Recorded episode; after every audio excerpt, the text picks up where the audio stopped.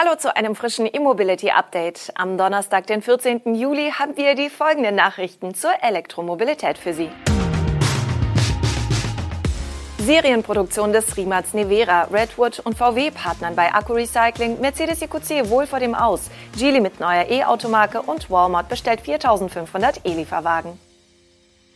Rimac hat nach fünf Jahren Entwicklung und Erprobung jetzt mit der Serienfertigung des Nevera begonnen.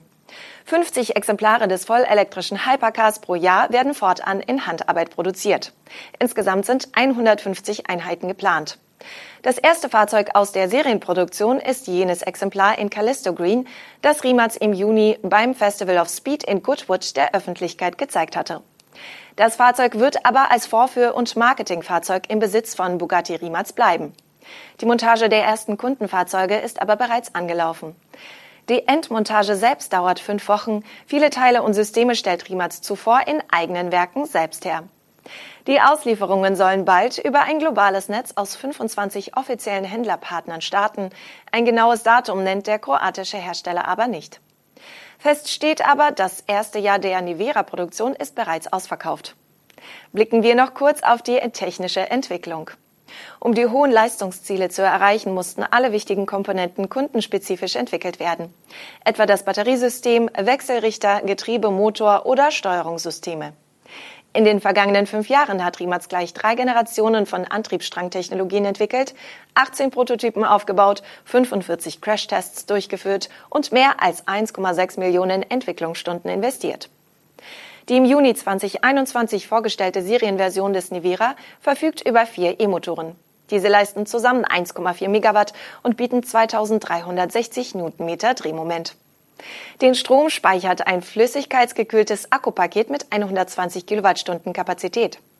Der Sprint von 0 auf 60 Meilen, also 96 kmh, meistert das Elektro-Hypercar in nur 1,85 Sekunden.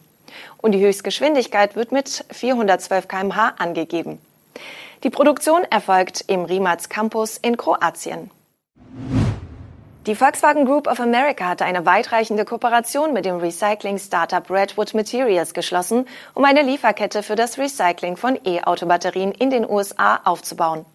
Redwood wurde vom ehemaligen Tesla-Technikchef JB Straube gegründet und wird nun direkt mit den mehr als 1000 US-Händlern von Volkswagen zusammenarbeiten, um ausgediente Akkus aus Elektroautos von VW und Audi zu sammeln und zu recyceln. Die eingesammelten Altbatterien und Materialien werden zur Einrichtung von Redwood in Nevada transportiert, wo Rohstoffe wie Kobalt, Kupfer, Nickel und Lithium extrahiert und veredelt werden. Diese werden dann zu kritischen Batteriekomponenten, Anodenkupferfolie und Kanodenmaterialien aufbereitet, sodass die Produkte an die heimischen Batteriezellenhersteller zurückgeführt werden können. Die Kooperation zwischen den beiden Unternehmen wurde auch vor dem Hintergrund vereinbart, dass die Marken des Volkswagen-Konzerns planen, bis 2030 mehr als 25 neue batterieelektrische Modelle in den USA auf den Markt zu bringen. Die Unternehmen streben eine nachhaltigere Nutzung von Batteriekomponenten vom Zeitpunkt der Fahrzeugmontage bis zum Ende des Lebenszyklus an. Mercedes-Benz will laut eines Medienberichts die Produktion seines ersten Elektromodells EQC schon im Mai nächsten Jahres wieder einstellen. Davon soll nicht nur die Produktion in Bremen, sondern auch in China betroffen sein. Das berichtet Business Insider unter Berufung auf ein Schreiben des Herstellers an seine Vertriebspartner. Darin soll beim Modell N293, wie der EQC intern heißt, ein gefetteter Hinweis stehen, wonach die Produktion nur bis Mai 2023 laufen soll. Auf Anfrage von Business Insider antwortete ein Mercedes-Sprecher, dass man Spekulationen über zukünftige Baureihen und deren Planung nicht kommentiere.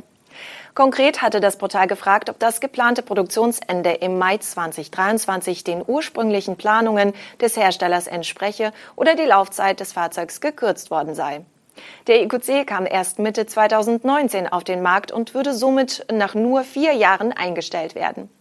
Klar ist, das Elektro-SUV auf Basis des Verbrenner GLC konnte die Erwartungen nicht erfüllen. Selbst in seinem besten Verkaufsjahr 2021 kam der EQC in Deutschland auf weniger als 4000 Neuzulassungen und das Interesse geht bereits zurück. Im ersten Halbjahr 2022 wurden nur noch rund 1150 neue EQC registriert. Zu der geplanten Markteinführung auf dem US-Markt ist es derweil nie gekommen. Was ebenfalls für ein Ende des EQC spricht, ist der baldige Marktstart der SUV-Ableger der Elektromodelle EQS und EQE. Diese basieren auf einer echten Elektroplattform und sind daher bei Eckdaten wie Verbrauch, Reichweite und Ladeleistung dem EQC überlegen. Der chinesische Autokonzern Geely hat mit Radar Auto eine neue Marke für elektrische Lifestyle-Fahrzeuge wie Pickup-Trucks, SUVs und ATVs vorgestellt. Das erste Produkt ist der Pickup-Truck RD6, der im vierten Quartal 2022 in Produktion gehen soll. Radar wird als eigenständige Marke innerhalb der Geely Holding Gruppe eingeführt. Das ermögliche ihr den Zugang zu Fahrzeugtechnologien und gemeinsamen Komponenten für Elektrofahrzeuge. Darüber hinaus verfügt die Marke über eine eigene Forschungs- und Entwicklungseinrichtung in Hangzhou und eine Produktionsstätte für Elektrofahrzeuge in Shandong, von wo aus auch die Produktion und Auslieferung des Radar RD6 beginnen wird. Der Pickup basiert auf der Sustainable Experience Architecture von Geely, was dem Fahrzeug ein umfangreiches technologisches Fundament verleiht. Zum Beispiel die Option für zwei Motoren, einen Frank sowie eine Ladefläche mit externen Lademöglichkeiten. Angaben zur Leistung und Reichweite des Fahrzeugs macht Geely aktuell nicht. Auf der SEA-Plattform, die 2020 vorgestellt wurde, werden künftig eine Reihe von E-Modellen verschiedener Marken aufbauen. Die Beteiligungen von Geely sind bekanntlich weit verzweigt. Konkrete Hinweise zum Einsatz der SEA gibt es bereits bei Link Co. und Sika, aber beispielsweise auch bei Volvo Cars und Smart sowie bei Du. Das kalifornische Elektroauto-Startup Canoe vermeldet eine große Bestellung von Walmart. Der US-Einzelhandelsriese will 4500 vollelektrische Lieferfahrzeuge kaufen. Los geht's mit dem Lifestyle Delivery Vehicle, also einer Cargo-Variante des Canoe Lifestyle Vehicles. Der Vertrag beinhaltet auch die Option, bis zu 10.000 Einheiten zu kaufen. Noch wird das Fahrzeug aber gar nicht gebaut. Canoe geht aber davon aus, dass die Produktion der Lieferfahrzeuge im vierten Quartal 2022 beginnen wird. Ab 2023 will der US-Einzelhandelsriese dann mit den E-Transportern Online-Bestellungen an seine Kundschaft ausliefern. Walmart hat das Ziel, bis 2040 emissionsfrei zu sein. Vor diesem Hintergrund arbeitet Walmart an der Umstellung auf E-Fahrzeuge in den verschiedenen Bereichen seiner Transportkette. Der Einzelhändler will ab Sommer dieses Jahres testweise erste batterieelektrische Schwerlast-Lkw von Freightliner und Nikola für Fahrten im Umfeld seines Distributionszentrums im kalifornischen Fontana einsetzen. Bei den E-Lieferwagen für die letzte Meile hat Walmart zudem große Bestellungen bei der GM-Marke Bright Drop platziert und 1100 Ford E-Transit bestellt. Diese E-Lieferwagenflotte soll künftig nun auch durch den Canoe LDV ergänzt werden.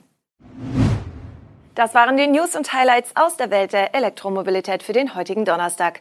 Wir sehen und hören uns morgen wieder. Bis dahin machen Sie es gut und abonnieren Sie gerne unseren Kanal.